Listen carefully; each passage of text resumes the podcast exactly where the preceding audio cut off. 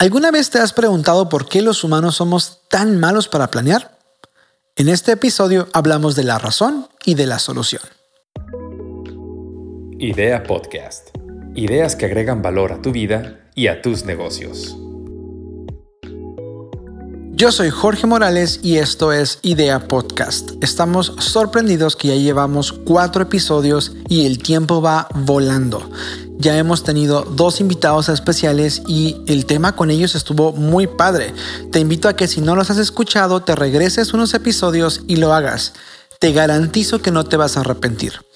También queremos agradecer a todas las personas que han estado compartiendo el podcast con amigos, con familia y lo han estado poniendo en sus redes sociales. Muchísimas gracias. De verdad lo agradecemos porque aunque parece algo sencillo, nos ayuda a crecer, nos ayuda a conectar con más personas y seguir agregando valor. Te recordamos que estamos en todas las plataformas de streaming, incluyendo Apple Podcasts, Google Podcasts, Spotify y por todos lados. También puedes seguirnos en redes sociales. Estamos como Hub M2, que es el nombre de nuestra empresa, y puedes seguirnos en Facebook, en Instagram, en YouTube o visitar nuestra página hubm2.com. Ahí encuentras toda la información de nuestro equipo, nuestros proyectos, incluyendo el podcast. ¿Qué te parece si de una vez entramos en tema? Hoy vamos a hablar acerca de planes. ¿Te has preguntado alguna vez cómo es que somos buenos para hacer planes, pero no para cumplirlos? O sea, cada año hacemos planes en enero. A principio de año hacemos planes para lo que vamos a hacer los próximos 12 meses, pero pareciera que no podemos cumplirlos, o al menos no en su mayoría. ¿Será que como personas o como humanos tenemos algo dentro de nosotros que nos impide cumplirlos? ¿Te has puesto a pensar en eso? Bueno, en el tema de hoy te vamos a enseñar cómo eso puede ser algo que esté conectado a nuestra humanidad y te vamos a ayudar a descubrir si hay algo que podemos hacer al respecto. Vamos a empezar. Imagínate conmigo que eres estudiante y llevas todo el día estudiando para un examen muy importante y muy difícil. Le has invertido toda la tarde y ya es muy de noche. Entonces decides hacer lo más inteligente que es dormirte para que descanses algo, aunque sea un poco, y levantarte temprano para estudiar ese poquito que te falta para estar al 100% listo para tu examen. Pones la alarma y a dormir. Al siguiente día, cuando suena la alarma, te levantas súper motivado, listo para estudiar eso poquito que te falta. Con eso vas a estar seguro para sacar un 100%, o al menos intentarlo. Pero no puedes estudiar sin un buen café, ¿estás de acuerdo? Bajas al primer piso y cuando bajas a preparar tu café te das cuenta que no hay café en grano. Significa que tienes que sacar la moledora de café, sacar el grano y moler un poco, al menos lo que vas a utilizar.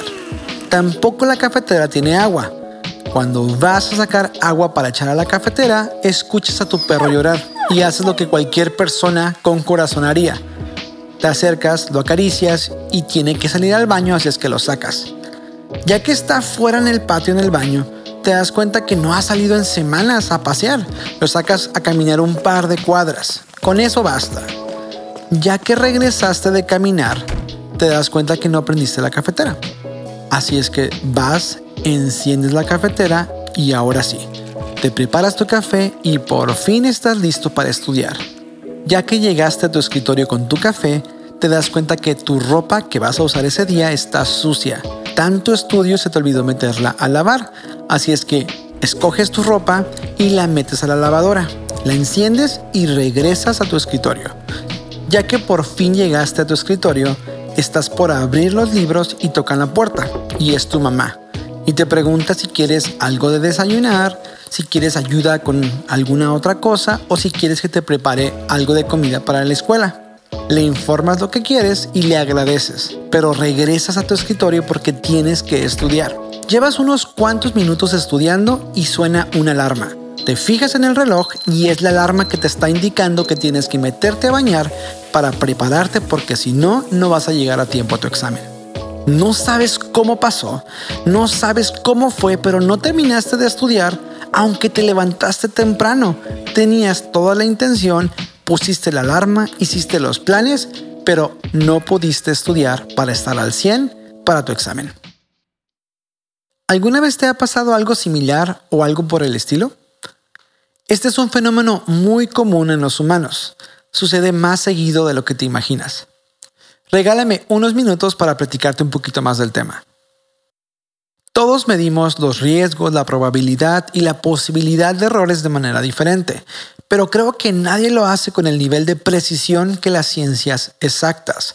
Personalmente los respeto y admiro mucho. Siempre he pensado que las ciencias exactas son otro nivel, son carreras y son profesionistas de otro nivel.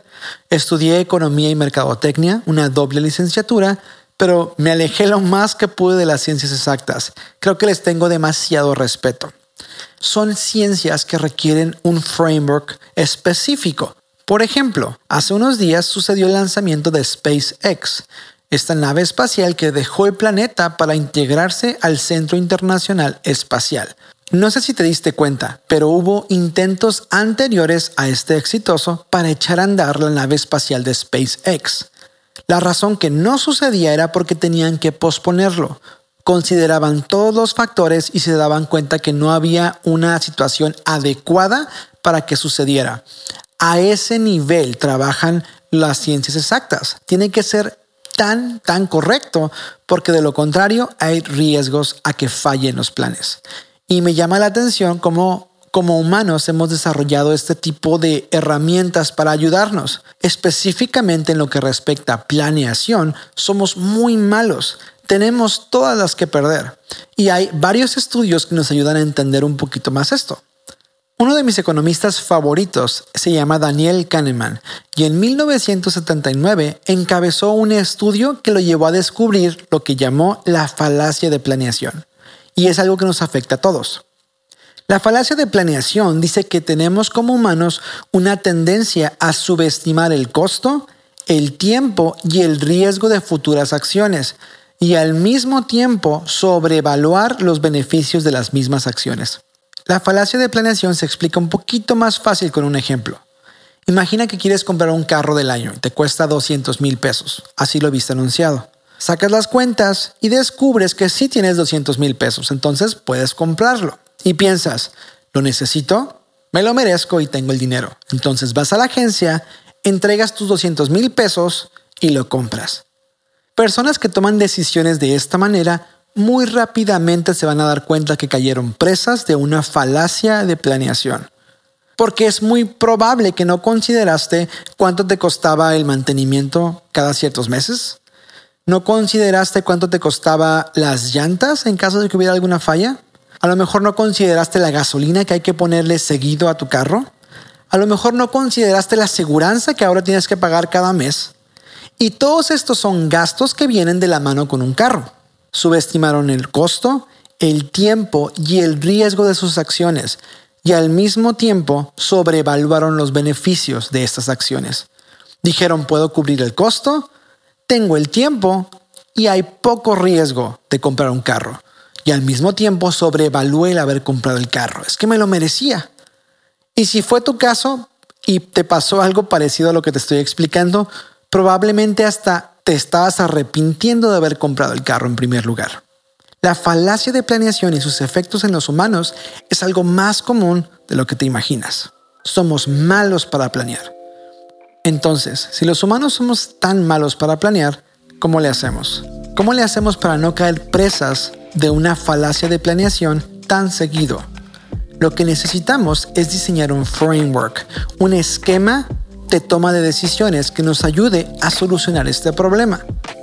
La mejor solución se llama ingeniería inversa, un esquema que te permite iniciar con el fin en mente. Imagina que tienes que hacer un evento, juntas a tu equipo y tienen que tomar decisiones. Tienes que escoger cuándo hacer el evento. Y alguien dice, verano porque me parece un buen mes. Muy bien. ¿Y dónde lo hacemos? El centro de convenciones. Ese es el lugar donde todo el mundo hace eventos. Ok, hay que hacerlo ahí. ¿Cuántos le caben? No importa, el lugar es el que queremos. ¿Qué orador estará disponible para un evento en verano? Vamos a ver quién puede y el que pueda lo invitamos. Y que hable del tema que le guste. Al final de cuentas, pues él es el invitado. Todos los demás detalles salen a partir de esas decisiones que tomaste. Si te pones a pensar, decisiones que no inician con el fin en mente tienen una alta probabilidad de fallar. ¿Por qué? Porque no están considerando el objetivo final de esa decisión. Es muy probable que si no consideraste lo más indispensable al iniciar, vas a fallar al tino. Ahora consideremos el ejemplo del evento usando ingeniería inversa. Ok, vamos a invitar a alguien. ¿Quién es el orador que queremos que venga? El del momento. Invitemos a Daniel Javif. Muy bien. ¿Qué fecha disponible tendrá Daniel? Me parece que Daniel puede en abril. Su fecha está libre. Muy bien. Entonces ya tenemos el invitado que queríamos, Daniel Javif, en abril. Muy bien. ¿Qué lugar estará disponible para albergar muchas personas en abril con Daniel Javif? Ok, decidamos el centro de convenciones porque está disponible en abril y puede recibir a Daniel Javif y todos sus seguidores. Muy bien. Ahora, ¿cuántas personas queremos que vengan? No, pues queremos que vengan 10.000. Muy bien. Caben 10.000 en el centro de convenciones en abril para recibir a Daniel Javif. No, me parece que al centro de convenciones le caben 5.000. Ok, entonces borramos la decisión del centro de convenciones. Este es un ejemplo muy pequeño, pero si te das cuenta, todas las decisiones están partiendo de nuestro final, de nuestro objetivo final, invitar a Daniel Javif. Cuando tomas decisiones considerando el objetivo final, va a ser más fácil para ti y para tu equipo que las demás decisiones que se tomen sean congruentes y que te apoyen y te acerquen cada vez más a cumplir las metas finales. Eso al final de cuentas te va a dar resultados. Escucha esta frase. La solución perfecta al problema incorrecto siempre fallará.